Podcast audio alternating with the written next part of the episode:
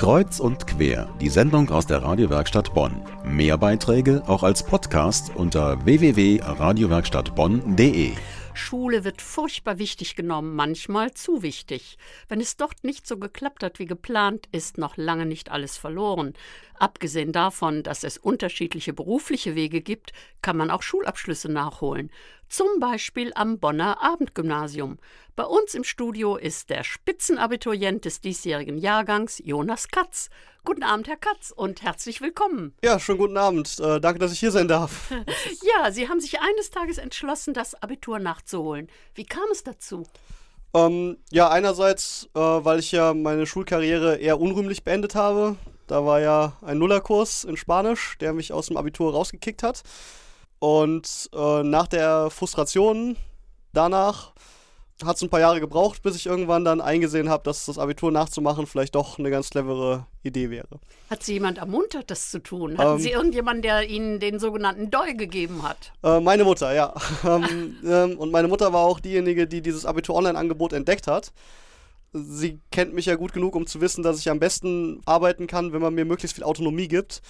Und hat mich halt angerufen, mir das vorgeschlagen, ob das nicht was wäre, halt ein anderer Take, äh, was Schule angeht, einfach mal das auf eine andere Art zu machen. Und ja, hat super funktioniert, würde ich sagen. Bevor wir jetzt genau darauf kommen, wie das abgelaufen ist, wüsste ich gern, haben Sie vorher einen anderen Beruf gelernt oder was haben Sie gemacht in den Jahren dazwischen? Ähm, ich habe ein bisschen rumprobiert. Also ich war kurzzeitig bei der Bundeswehr was mir nicht so zugesagt hat, äh, was glaube ich auch auf Gegenseitigkeit beruhte. Äh, da sage ich jetzt mal nicht sehr viel mehr zu, besser. Ja, ja. Dann bin ich halt über den Zivildienst in die Krankenpflege gekommen. Hab das zwar nicht als Beruf erlernt, aber ich mache das eigentlich immer noch zwischendurch, helfe ich da aus ähm, in dem Krankenhaus, wo ich auch meinen Zivildienst dann weitergemacht habe. Und ja, das äh, war auf jeden Fall eine interessante Erfahrung. Also und Abendgymnasium heißt ja, man muss jeden Abend da sein, aber Sie waren nicht jeden Abend da. Genau, das ist eben der Vorteil dieses Abitur-Online-Programms, dass man eben nicht jeden Tag da sein muss oder jeden Abend, sondern dass man eben nur zwei Tage die Woche abends dahin muss und die restlichen zwei Abende quasi online zu Hause arbeitet. Wobei man da sich die Zeit frei einteilen kann. Aber man muss das nicht unbedingt an den zwei Abenden machen, die man normalerweise in der Schule wäre, sondern man kriegt einfach Aufgaben und äh, Themen, die, sich, die man sich halt dann auch selbstständig zu erarbeiten hat. Aber man kann sich das halt eben einteilen, wann man das machen möchte und wie. Das äh, kam mir natürlich sehr entgegen. Bei uns im Studio ist Jonas Katz, bester Abiturient im Bonner Abendgymnasium in diesem Jahr. Herr Katz, ein solcher Erfolg, nachdem der direkte schulische Weg nicht ganz zum Ziel geführt hat, ist ja allerhand.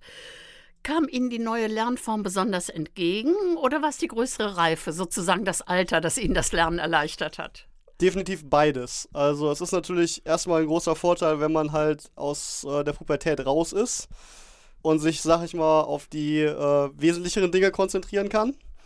Andererseits aber auch ähm, die neue Lernform eben, das ist halt was, was schon immer mir mehr gelegen ist, ähm, ist einfach, sich selber Sachen zu erarbeiten, eben autonom zu sein und nicht das Gefühl zu haben, für jemand anderen irgendwelche Sachen nachzuplappern, sondern einfach zu, wenn ich gesagt bekomme, informier dich mal zu dem und dem Thema und dann schreibst du was dazu, sag uns deine Meinung oder sowas das sind eigentlich die Sachen, wo ich am besten arbeiten kann. Dann wäre ja ein Selbstlernzentrum für Sie ideal. Gab es das noch nicht zu Ihrer Schulzeit? Äh, doch, das gab es schon. Das, das Problem ist eben, ähm, Selbstlernzentrum ist ganz nett. Allerdings hat man da halt eben auch in der Regel nur Zugriff ähm, auf die Materialien, die halt eben sage ich mal, am Lehrplan orientiert sind oder eben. Vorausgesucht von der Lehrkraft. Genau, sodass man auch wirklich zu dem hingeführt wird, ohne irgendwelche Umwege, wo die Lehrkraft einen hinhaben will oder wo halt das, mhm. äh, der Lehrplan einen hinhaben will. Und ich gucke halt lieber gerne über den Tellerrand und habe eigentlich gerne zu Hause das Internet zur Verfügung, und informiere mich aus allen Richtungen und dann kann ich halt einfach abwägen und dann kann ich sagen, okay, die und die Meinung ist ähm, sozusagen die, die in der Schule vermittelt wird, aber es gibt eben noch die und die anderen und ich wäge das jetzt ab und dann gucke ich, wo ich selber lande. Was passierte und denn in den Präsenzphasen? Wurde da diskutiert oder abgefragt? Zum Glück mehr diskutiert. Also ich bin nicht äh, jemand, der von Abfragen viel hält weil ich finde eigentlich, zumindest an einer höheren Schule sollte auswendig lernen nicht auf dem Programm stehen, sondern ähm, diskutieren und halt eben Dinge verstehen und sich halt eben durch Reflexion ein eigenes Bild oder eben eine eigene Meinung zu ähm, erarbeiten. In den Präsenzphasen schon eher regulärer Unterricht, würde ich sagen.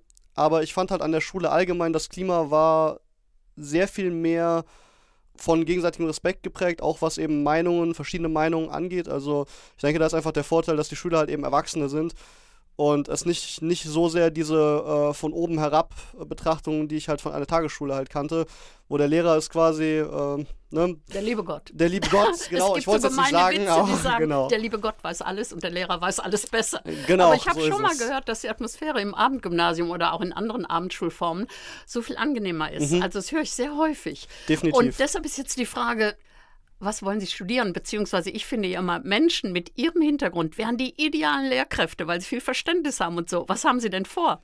Also ich glaube, wenn man mir die Möglichkeit geben würde, morgen als Lehrer anzufangen, würde ich es wahrscheinlich machen. Äh, oder würde ich es wahrscheinlich ziemlich sicher machen. Ähm, Aber es sind zehn Semester, aber die gehen auch um.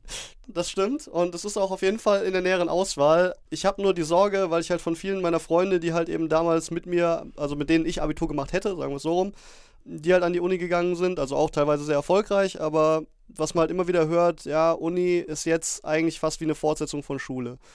Und das Ah. schreckt mich halt eben ab. Das, ist ganz äh, unterschiedlich. Also, mh. wir können es nachher nochmal unterhalten. Ich habe mal für Grundschule ausgebildet. Wenn man an eine kleine Universität geht, wie Siegen statt Köln, das darf ich jetzt sagen mit meiner Privatmeinung, dann Ja. sieht das eventuell ganz anders aus. Also, vielleicht sehe ich Sie in ein paar Jahren als Lehrer wieder. Ich bedanke mich, dass Sie hier mit uns gesprochen haben. Ja, ich dank, bedanke mich für die Gelegenheit.